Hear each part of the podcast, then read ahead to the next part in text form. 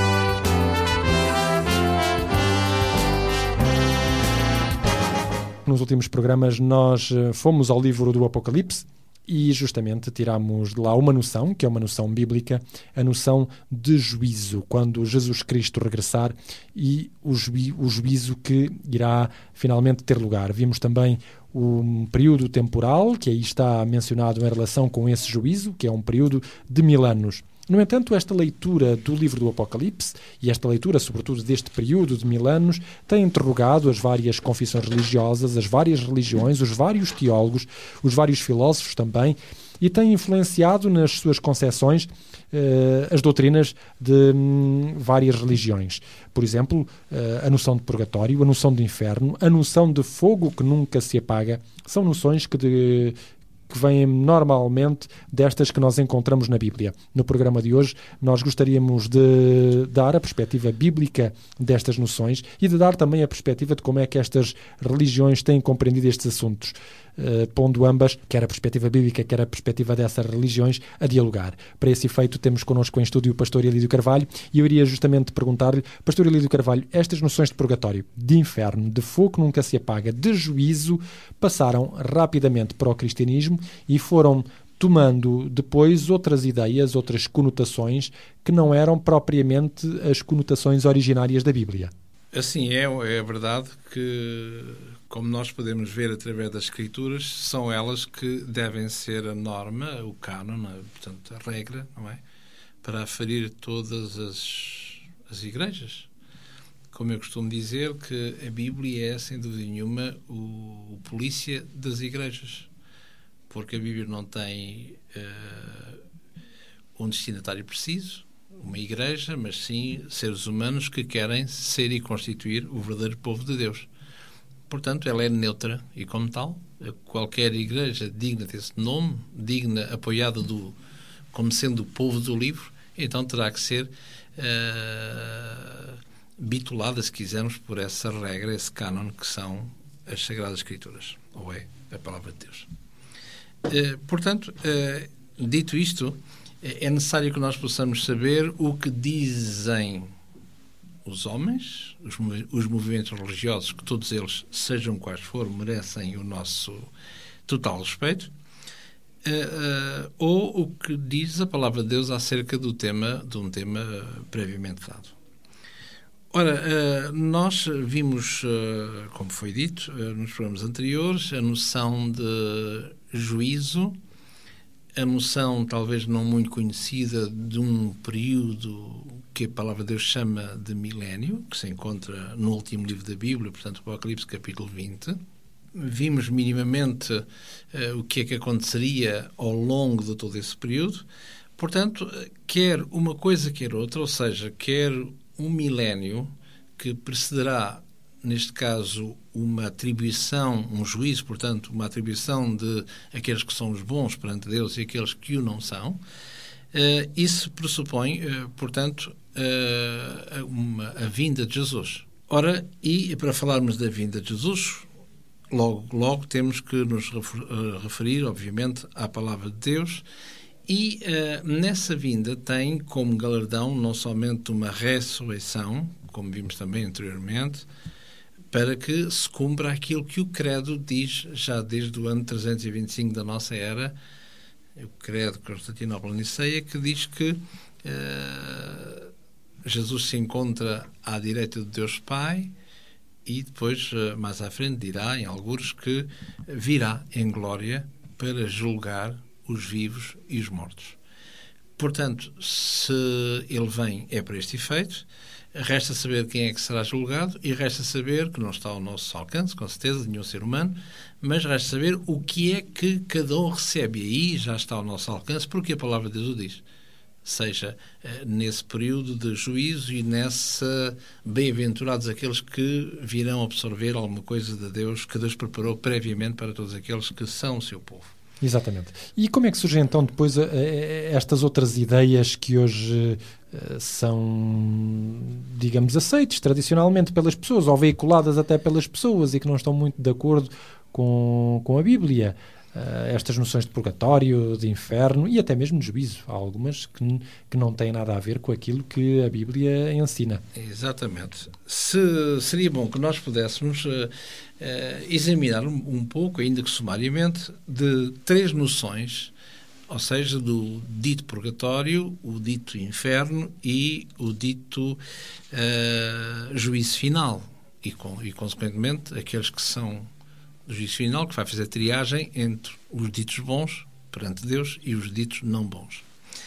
Ora, se nós lermos neste, no, no Catecismo da Igreja Católica, eh, portanto, a edição de 93, salvo erro, eh, mostra, exatamente, mostra, mostra em todo o Catecismo, que é a orientação da, da Igreja, com certeza, nós podemos ler, qualquer pessoa poderá ver neste catecismo. Uh, eu vou referir-me às páginas que para o comum uh, observador é mais fácil, não é? porque ler pelos tópicos de, que, são, que são diferentes, uh, pelos tópicos, pelos a numeração dos, dos, dos assuntos. E na página 300, 232 fala aqui na purificação final, ou seja, o purgatório.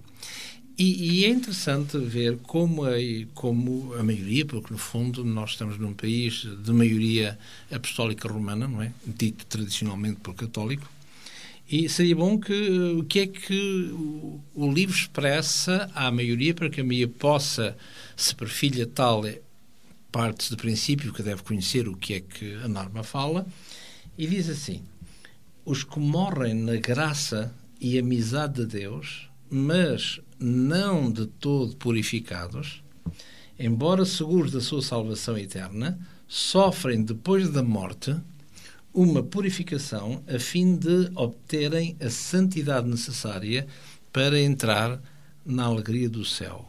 A isto, a Igreja chama purgatório. É esta purificação final dos eleitos que é absolutamente distinta do castigo dos condenados, portanto, o tal inferno, Exato. veremos a seguir.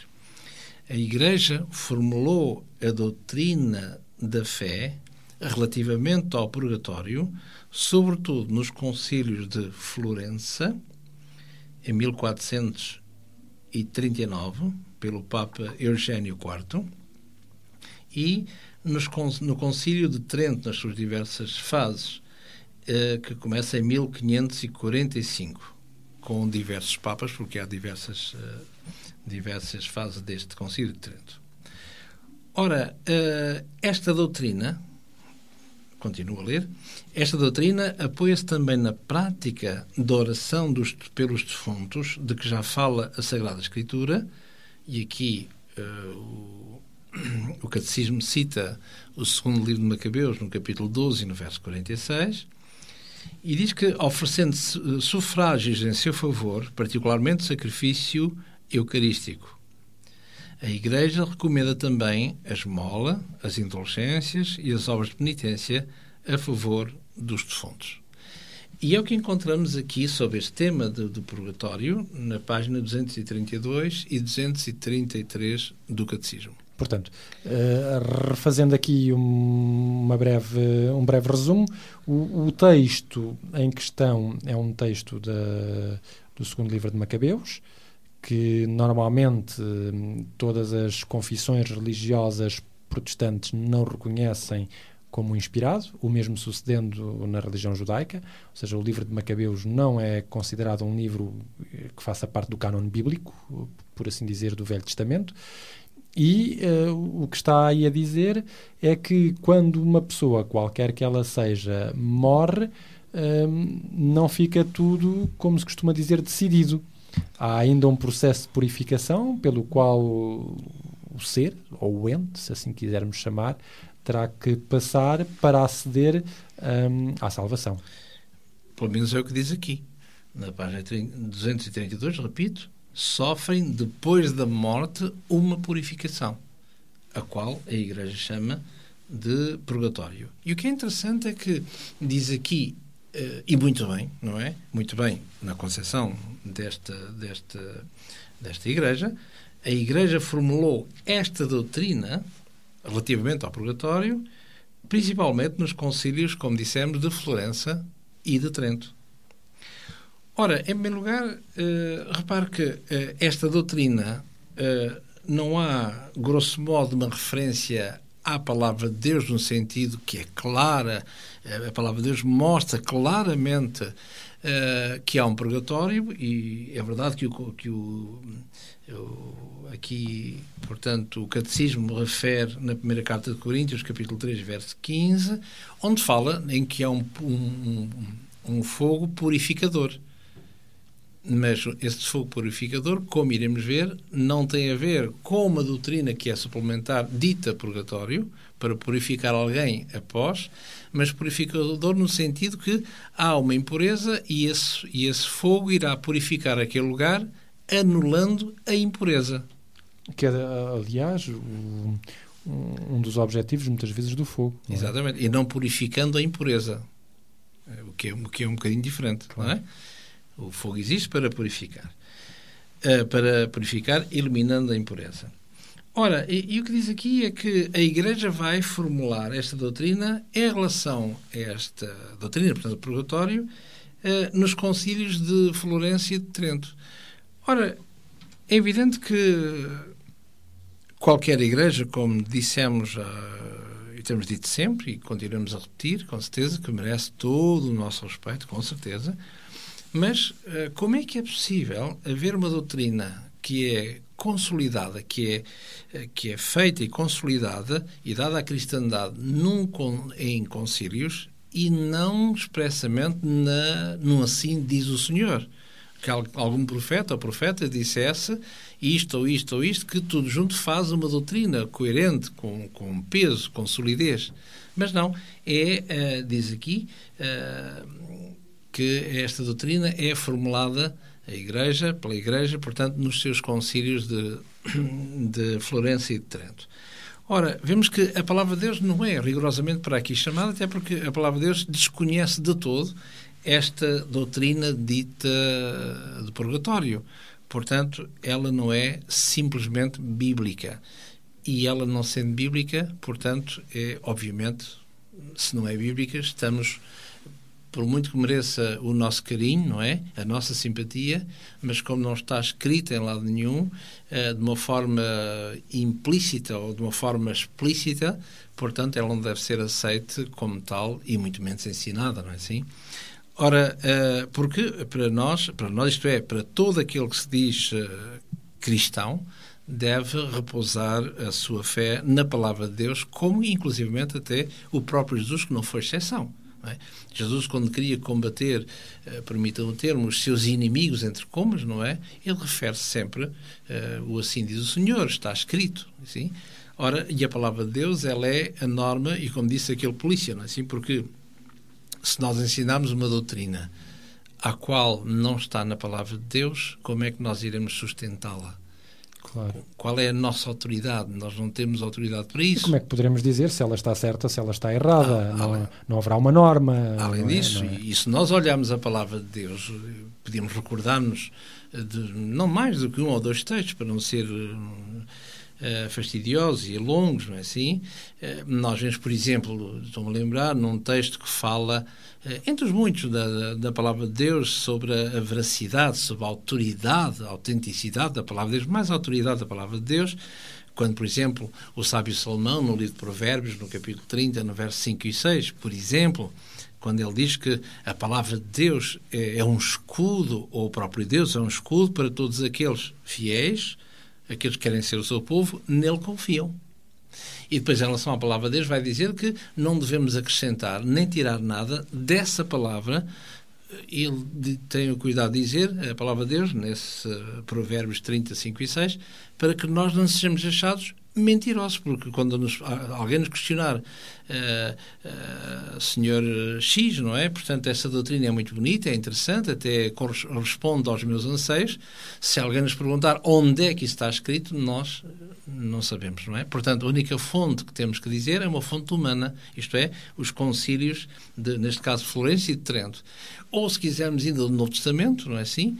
Eh, lemos o conselho que o apóstolo Paulo dá eh, àquela, àquela comunidade de Corinto conturbada e muito difícil, cheia de problemas, não é assim? Na sua primeira carta aos Coríntios, no capítulo 4 e no verso 6, o apóstolo Paulo diz lá claramente e aconselha e admoesta os seus, eh, os seus alunos, se quisermos, não é assim? Aqueles que o ouviam ou que o liam, a, a dizer que eh, ele era professor da Escritura, vamos dizer assim, como académico que era. Exato. Havia um outro senhor judeu chamado Apolo, que era alguém versado e bastante eloquente no uso, no manejo da palavra de Deus e no conhecimento da palavra, e ele vai dizer, escreve nestes termos à Igreja de Corinto, não é? Repito, na primeira carta, no capítulo 4 e no verso 6, onde ele diz, eh, irmãos, eu admoesto-vos, por amor a mim e a Apolo, quer eu, quer ele, vossos instrutores, a que nós aprendais a não ir além do que está escrito. Para quê?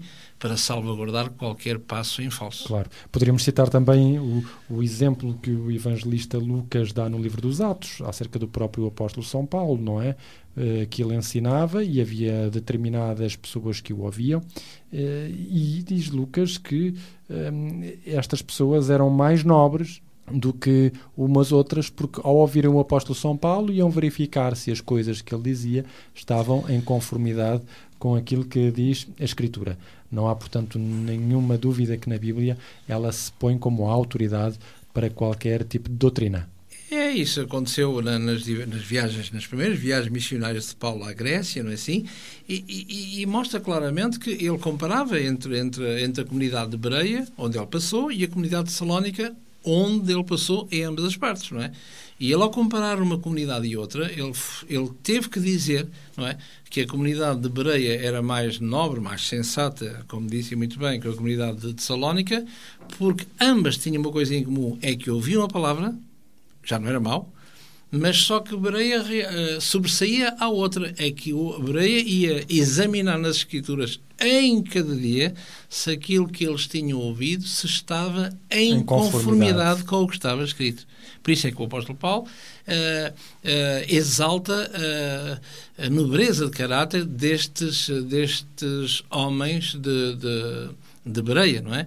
Isso está no livro dos Atos, no capítulo 17 e no verso 11 em particular. Ora, e mostra claramente, não é, que a palavra de Deus é a única regra. Por isso é que é o canon, não há outra forma de fazer, não é? Não podemos, podemos talvez ser interpretados por, ah, a pessoa eh, são muito fundamentalistas, é só a palavra de Deus e lá, e a palavra de Deus para ali, e a palavra de Deus para lá, e sempre a palavra de Deus é omnipresente a palavra de Deus. Mas a verdade seja dita, se eu for jurista, se eu fosse jurista, o que é que eu faço sem os códigos? O que é que eu faço? A minha autoridade reside enquanto existirem códigos, que é evidente. Se eu for um agente de autoridade, a minha farda, não sou eu, mas a minha, a minha farda é sinónimo de autoridade enquanto existir uma lei atrás dessa mesma farda. Se tirarmos a lei que dá força à farda, eu não passo de um cidadão anónimo, não é verdade? Ora, na palavra de Deus não pode ser, nem poderia ser de modo alguma exceção. Portanto, se, se, o ensino que uma igreja, seja o qual for ensinar, se não estiver uh, escudado, baseado na palavra de Deus, portanto, pode ser muito interessante o seu ensino, uh, mas não podemos, não podemos, uh, não pode ter autoridade. É verdade que na igreja que estamos a falar, se é um dogma, um dogma não há hipótese de discussão, aceita-se ou rejeita-se. E mais nada, não há, não há possível discussão, é assim? Ora, na palavra de Deus, não, não. É, é aquilo que é, é aquilo que está, e nós somos livres de aceitar ou não. Agora, não podemos é dizer esta liberdade que a palavra de Deus nos dá, não, não, não nos dá, otorga outra liberdade, dizer uh, eu não aceito, porque, não só não aceito, mas porque isso não é assim. Claro. Vamos fazer aqui um primeiro intervalo no nosso programa. Queria dizer a todos aqueles que nos escutam que se desejar colocar-nos alguma questão, se tiver alguma dúvida, ou se tiver algum tema que queira ver tratado no nosso programa, é muito simples. Basta escrever-nos eh, para o seguinte e-mail: fórumbíblico@radioclubedesintra.pt.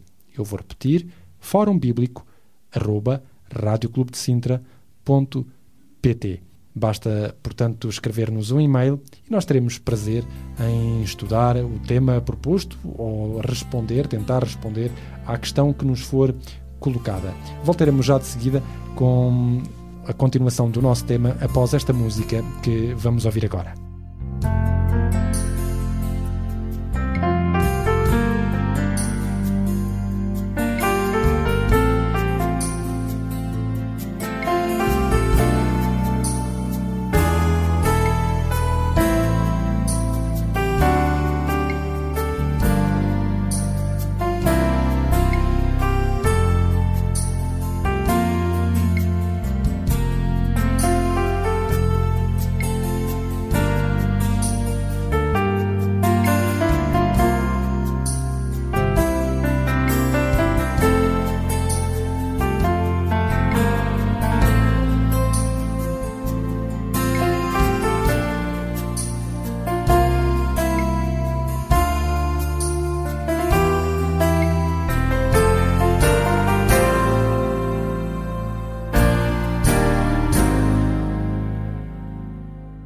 Estávamos nós, portanto, a falar da noção de purgatório e verificámos que esta noção uh, que aparece uh, tão veiculada na nossa tradição religiosa não é uh, fundamentada, pelo menos nos textos bíblicos. Ela não aparece nos textos bíblicos. Aparece sim em algumas passagens que uh, a tradição protestante uh, assinala como sendo uh, deuterocanónicas.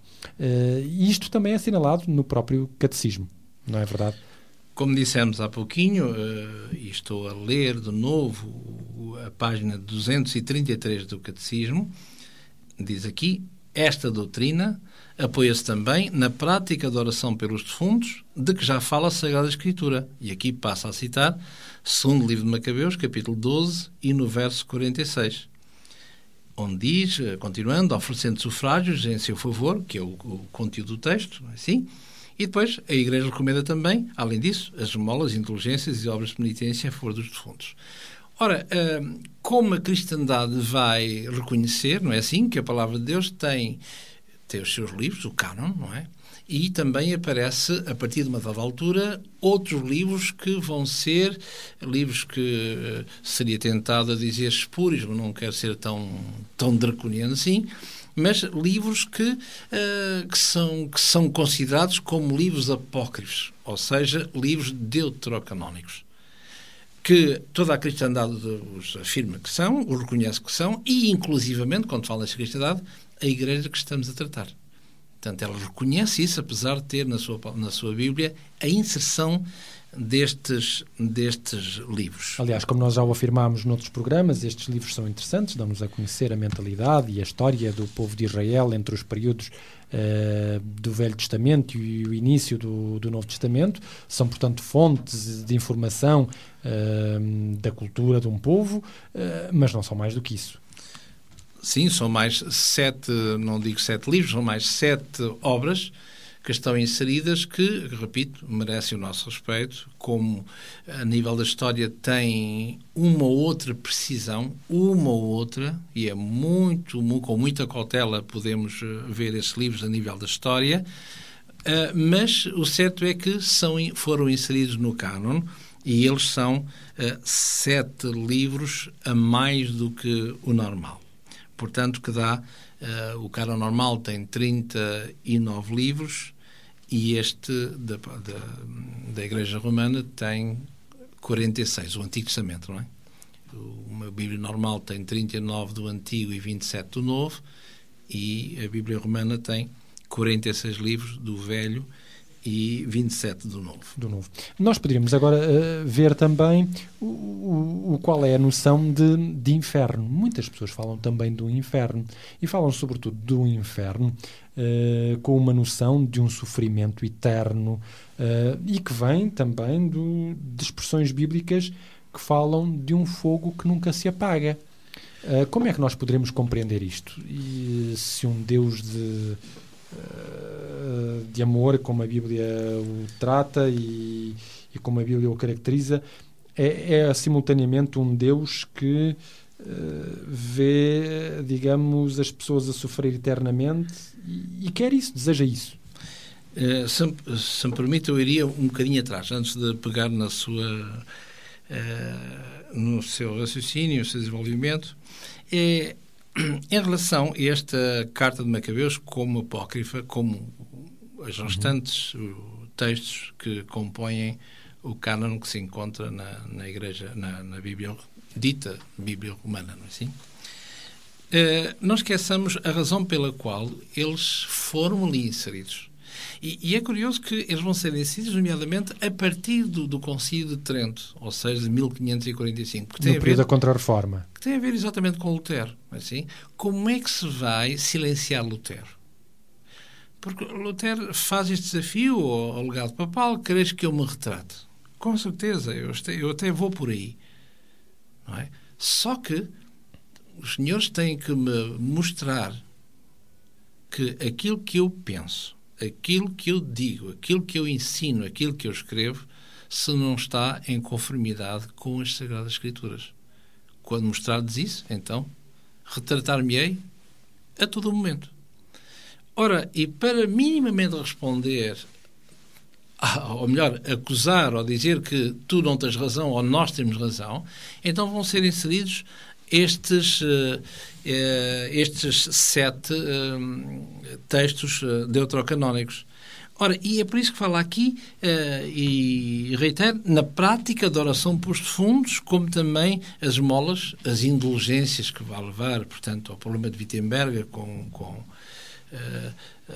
as diferentes teses de, de, Lutero, não é assim? sufrágio, como diz aqui, oferecer sufrágios em favor dos mortos.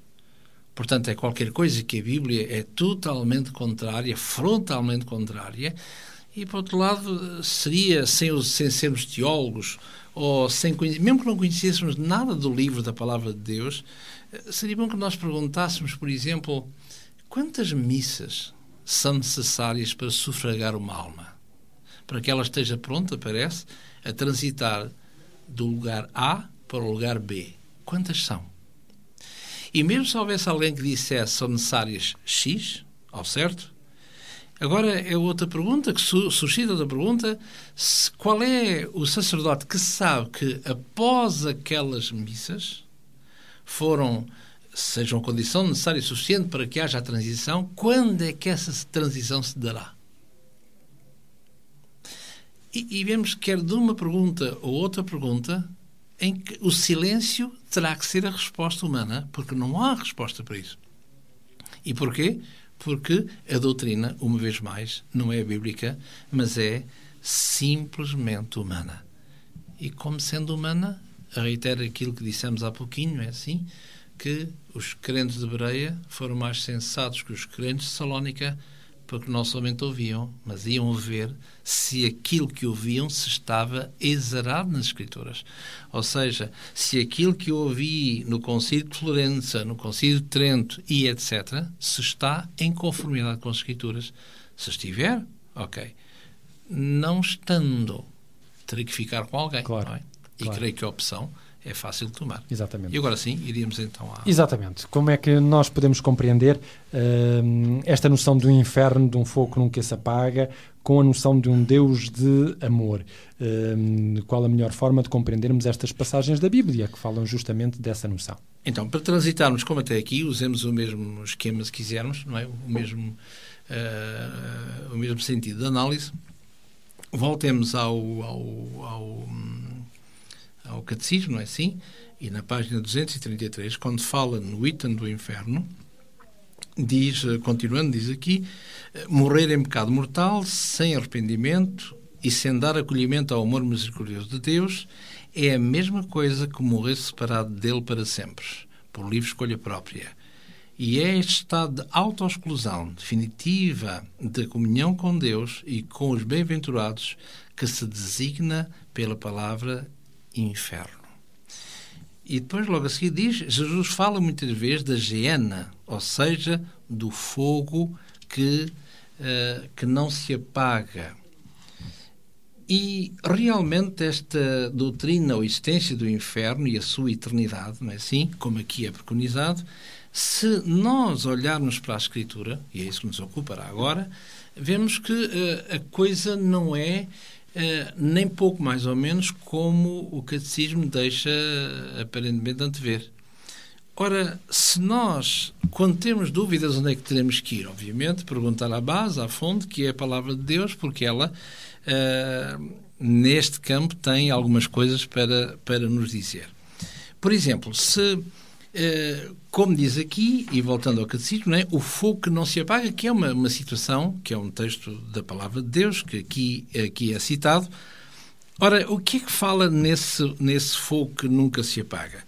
Porque se eu ler o texto de, Mate, de Marcos, capítulo 9, do verso 43 ao verso 46, diz lá claramente que antes que seja condenado ao fogo que não se apaga. E, portanto, é por isso que o, catecismo cita. Será que haverá como nós podemos ir a qualquer uh, pintura, ver a qualquer pintura na igreja em que ao inferno e as almas estão a arder continuamente? Será? Esse nunca se apagará? Será que isso tem coerência bíblica? Será que é uma situação isolada, mas que não tem uh, um contexto bíblico? Será que a palavra de Deus tem assim contradições tais nestes assuntos fulcrais? Que ficamos assim um pouco desalentados com tudo isso? O que é que a palavra de Deus nos diz? Ora, uh, diz aqui, por exemplo, se nós lermos uh, numa folhinha antes do último livro da palavra de Deus, que é o livro do Apocalipse, que esta epístola chama-se a Epístola de Judas, diz aqui no verso 7, diz assim: Assim como Sodoma e Gomorra e as cidades circunvizinhas, que, havendo-se corrompido como aqueles, e após outra carne, foram postas, por exemplo, sofrendo a pena do fogo eterno. Ora, se nós lermos isto, sofrendo a pena do fogo eterno, então, como vimos há pouquinho, uh, o, o catecismo tem razão. Fogo eterno é, é, é o fogo eterno, pois não, como a palavra quer dizer. Mas fala aqui, uh, Sodoma e Gomorra vai sofrer a pena do fogo eterno. Estamos a falar em algo que é, que é físico, que é geográfico. Ora, se nós lermos este acontecimento, uh, tem a ver no Antigo Testamento, como, como sabemos, e no capítulo 19, e fala aqui a partir do verso 24. Nela, quem é que morava? Morava um, um agente bíblico que se chamava Ló e a sua família. Estamos, portanto, no livro de Gênesis. No livro de Gênesis. E cujo este senhor era sobrinho do grande patriarca Abraão. Ora, ele morava uh, uh, nestas cidades de Sodoma e Gomorra. E uh, o que é curioso é que se nós lermos o capítulo 18 deste Gênesis, não é? Mostra claramente que uh, há uns emissários do céu que vêm ter com, com Abraão, dizer-lhe que, olha, uh, nós temos ordens para destruir aquelas cidades. E é evidente que Abraão ficou preocupado ao ouvir isto porque lá morava o seu sobrinho e a sua família. E então o que é que Abraão faz? Não faz mais nada do que, como qualquer cristão faria, permite-me o anacronismo, de dirigir-se em prantos a estes senhores, estes emissários do céu, e dizer que uh, será que não se pode fazer nada? Não, não há nada a fazer porque não há nada a fazer, simplesmente. E ele começa a negociar, se quisermos, com, com, com estes emissários, se houvesse, uh, a partir do verso 23, portanto, Gênesis 18, 23 ao 33, ele começa a dizer: se houvesse tantos crentes naquela cidade, será que Deus não, se, não teria piedade e tal? E pronto, enfim, tendo em conta que, eh, muito bem, mas é que não, nem havia, não é? E curiosamente eles começam desde os 50 e vão descendo, descendo, descendo até ao, ao à parte 10, mais exatamente. ínfima, que não há menos de 10, não há, não há, já não há conversa. Já não há discussão. É exatamente. o mínimo, não é? É o mínimo. Uh, e tanto é que ainda hoje na sinagoga, não é assim? Uh, a Torá anunciava se não houver pelo menos um quórum de 10 pessoas na sala. Ora, uh, não há conversa a partir dos 10. A menos de 10 não há conversa. E, e, portanto, não havia nada a fazer. Há que passar à fase seguinte. Ora, e vemos aqui que no capítulo 19 mostra claramente o que estes emissários do céu vão fazer para destruir aquela cidade, pondo a salvo Ló e a sua família, aqueles que quisessem colocar a salvo. Mas a palavra de Deus nos diz claramente que foi só Ló e as suas filhas. E no verso 24 diz assim: Então o Senhor fez chover enxofre e fogo do, e fogo do Senhor desde os céus sobre Sodoma e Gomorra e derribou aquelas cidades e toda aquela campina e todos os moradores daquelas cidades e o que nascia da terra. Portanto, aqui estamos, segundo a arqueologia, parece na, na, muito perto ali na, na, mesma, na mesma zona que é conhecida como o Mar Morto. O Mar Morto, exatamente. É? Ora, uh, vemos aqui onde é que está Sodoma e Gomorra. Arqueologicamente, parece, repousa a umas dezenas de metros abaixo do Sol. Pois bem, como acontecia no, no, passado, não é? Hoje qualquer cidade desta época, se quisermos... Cerca sobre as ruínas de, do que foi anteriormente. Cada tela em cima de tel, não é? Exatamente. Assim se chama os montículos da, em nível de, arqueologicamente falando. Bom, e então, uh, onde é que está Sodoma e Gomorra? Simplesmente desapareceram, não é assim? E tudo aquilo que houve em Sodoma e Gomorra, o fogo, como diz, diz, dizíamos há pouquinho, não vai purificar para, nesta fase, para restaurar, mas purificar, mas purificar o lugar, ou seja, desaparece a mancha para aquele lugar ou, aquele, ou não mais eh, para ficar só o que é puro, é assim? Claro. Ora, se nós pusermos em comparação com Judas, verso 7, como vimos há pouquinho, diz aqui, sofrendo a pena do fogo eterno. Ora, aparentemente parece há qualquer coisa que não está claro. bem, não é? Porque se Sodoma e Gomorra... Não fogo... estão a arder ainda, exatamente. Exatamente. O fogo apareceu, sim, para, eh, para purificar, segundo a ordem de Deus e o parecer de Deus, aquele lugar, e foi isso que aconteceu. Isto é, enquanto houve combustível, uh, portanto, a chama continuou. Terminou o combustível, Pois. Como todo bom incêndio extingue-se. Como qualquer, como qualquer coisa. Portanto, não há, é, não há a ideia, é, nem pouco mais ou menos, nem pode ser, de alguma coisa que há um sofrimento eterno. Não é? Há sim uma extinção enquanto dura uh, a combustão e não, mais, não mais do que isso. Que se lermos, por exemplo, dentro deste contexto, se lermos a carta, a segunda carta de Pedro no capítulo 2 e no verso 6, Pedro fala também uh, este propósito, mas tendo sempre em conta o tempo do fim. Na segunda carta de Pedro, no capítulo 2, no verso 6, diz assim: E condenou a subversão às cidades de Sodoma e Gomorra, reduzindo-as a cinza, pondo-as, por exemplo, aos que, tiver, aos que vivessem impiamente. E, portanto, não há Uh, nestes uh, simples textos que acabamos de ler, não há nem pouco mais ou menos a ideia de que uh, Sodoma e Gomorra ou o mal que lá estava... Ou as pessoas. O mal das pessoas, não é? Permaneçam para todo sempre em eterno sofrimento, em arder o combustível, tipo, usando a linguagem bíblica, tipo sarça ardente, não se consome. Claro. Portanto, repito, enquanto há combustível, muito bem, acaba o combustível, eh, cessa, portanto, a chama que, ao qual o combustível é a sua razão de ser. Nós faríamos aqui mais uma pausa antes de concluirmos o nosso programa para podermos também uh, depois ligar esta questão de Sodoma e Gomorra à questão também do juízo. Queríamos uh, dizer àqueles que nos escutam que um, o nosso programa está no ar ao sábado às 11 horas da manhã, à quinta-feira às 21 horas e à sexta às 2 horas da madrugada. Portanto, se nos quiser ouvir em qualquer um destes momentos, poderá fazê-lo. Mas se pretender também fazer o podcast dos nossos nossos programas, pode também uh, optar por essa, por essa hipótese, uh, fazendo justamente o download em www.radioclubdecintra.pt www.radioclubdecintra.pt Vamos dar oportunidade a mais uma música e voltaremos para a última parte do nosso programa.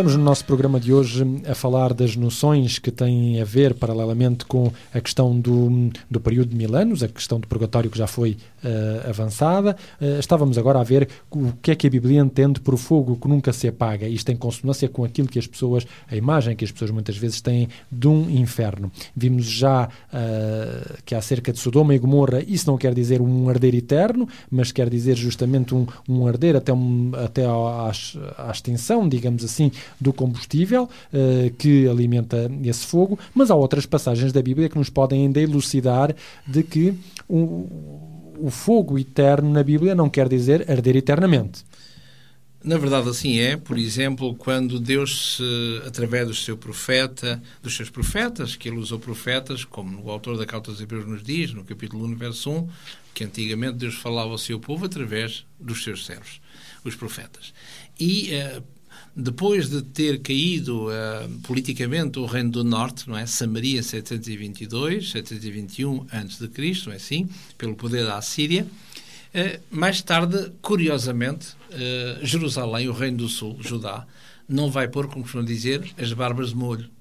E vai, não, não aprende nada com os erros do passado, e Deus vai enviar sucessivamente profetas àquela terra para que eles pudessem realmente voltar, voltar de novo para o seu Deus, eh, remir o tempo, poderem eh, converter-se eh, ou nascer de novo. E quer o profeta Isaías, quer em particular o profeta Jeremias, têm algumas mensagens, entre as, entre as várias, sobre de administração uh, ao seu povo. E é interessante aqui encontramos uma, por exemplo, que podemos ler em Jeremias, no capítulo 17, e em particular no verso 27, Portanto, que uh, Jeremias estava a colocar o dedo na ferida em diversos aspectos, e nomeadamente na transgressão do sábado, uh, tendo a ver, encontra com a grande cidade de Jerusalém, e ele diz assim: Mas, portanto, Jeremias capítulo 17, verso 27, Mas se não me deres ouvidos para significares o dia de sábado, e para não trazeres carga alguma quando entrares pelas portas de Jerusalém, e vemos aqui a degradação que havia, não é? O sábado já não era sábado, estamos ainda em Antigo claro, Testamento, não é claro. assim? Uh, onde podemos ver a onda é que o povo desceu uh, em relação às suas promessas, em relação ao seu Deus. Portanto, e aqui diz que, que não tragais uh, cargas no dia de sábado, entrais pelas portas de Jerusalém no dia de sábado. Diz aqui agora a ameaça. Então acenderei fogo nas suas portas o qual consumirá os palácios de Jerusalém e não se apagará. Ora, sabemos o que aconteceu uh, com a destruição de Jerusalém. Alguns anos depois, não muitos, não é? Já quase no imediato, com Nabucodonosor às portas de Jerusalém. E vemos que a partir de 605 começa então este drama, o início do cativeiro sabemos a destruição que, que ali aconteceu em termos de arqueologia e da palavra de Deus, com certeza, e, mas o fogo um dia, como diz, contrariamente ao que aqui diz, nunca se apagará, quer dizer, não apagará numa forma física, mas enquanto existir o combustível que origina aquele fogo. Nenhum ser humano terá a capacidade de o apagar, digamos Exato, assim. Exatamente. Será, por outro lado, um fogo eterno nas suas consequências. Quer isto dizer que uh, as pessoas que são alvo pela sua prática, pela sua recusa em aceitar a proposta de Deus, uh, conhecerão verdadeiramente o que é a morte definitiva.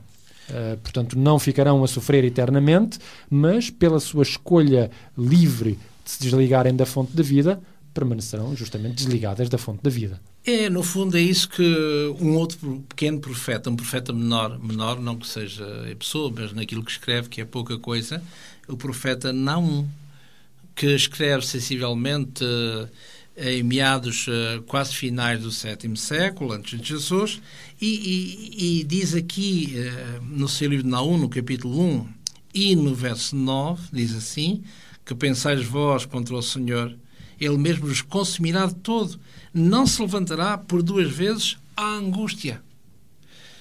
Ora, se nós quisermos adaptar ou aplicar isto, e não é uma forma de colagem que dá para tudo, nada disso.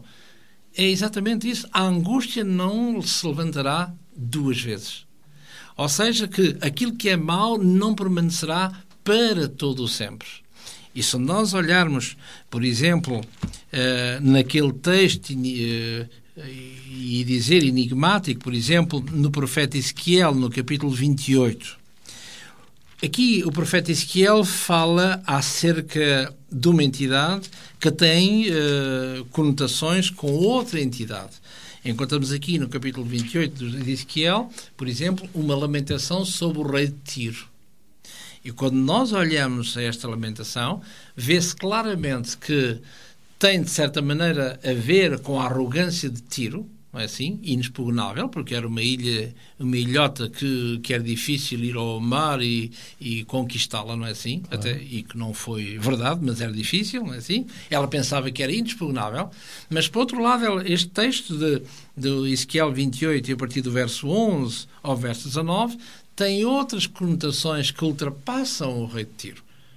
Não é? E que tem a ver com Lucifer, e os comentaristas são claros a dizer que aqui tem a ver com Lucifer. E diz aqui uh, algo de, de interessante. Uh, no, verso, no verso 19, diz assim, neste, neste deste capítulo 28, diz assim: Todos os que te conhecem entre os povos estão espantados em ti, em grande espanto tornaste, e diz que nunca mais serás para sempre. Ora, isto tem a ver com o quê? Com tiro? Para sempre? Não é? Nada existe eterno no seio dos homens, dos humanos. Claro. Mas tem a ver com outro nível acima, que é aquele que é dito aqui no verso 12 Tu és o aferidor da medida, cheio de sabedoria, perfeita em formosura. Tu estavas no Éden, jardim de Deus. E eh, até o dia em que foste, foste criado, diz o final do verso 13. Verso 15: Perfeitos eram os teus caminhos, desde o dia em que foste criado, até que se achou iniquidade em ti. O que é que isto tem a ver com o rei de Tiro? Não é? é um dos textos que Lucifer mais detesta da palavra de Deus, porque denuncia claramente que esta entidade, ainda poderosa, é uma entidade que é, será, a seu tempo, melhor dito, mortal. Por isso é que o texto diz que foste criado, não criador, criado, um dia terás o que mereces, e no verso 9 diz: nunca mais serás para sempre. Ou seja, se permite, é, é quase o eco daquilo que diz não. Isto é, a iniquidade, a angústia não se levantará por duas vezes. Por duas vezes. Tal como vimos no nosso programa de hoje, portanto, nem a noção de purgatório, nem a noção de inferno, segundo a Bíblia, correspondem àquelas que são as nossas noções tradicionais. Convém por isso, e este é o, o apelo ou a sugestão que nós fazemos, convém por isso ler a Bíblia, estudá-la e verificar o que é que ela nos diz de conformidade ou de inconformidade com aquilo que nós pensamos. Lançamos-lhe esse desafio, relembrando que se desejar contactar connosco para nos sugerir alguma questão, algum tema que queira ver tratado no nosso programa, pode fazê-lo através do e-mail forumbíblico.radioclubdecintra.pt. Nós voltaremos à sua companhia no nosso próximo programa. Até lá, despedimos-nos com amizade, desejando as bênçãos de Deus para a sua vida. Fórum Bíblico para descobrir as verdades do livro dos livros, a Bíblia. Fórum Bíblico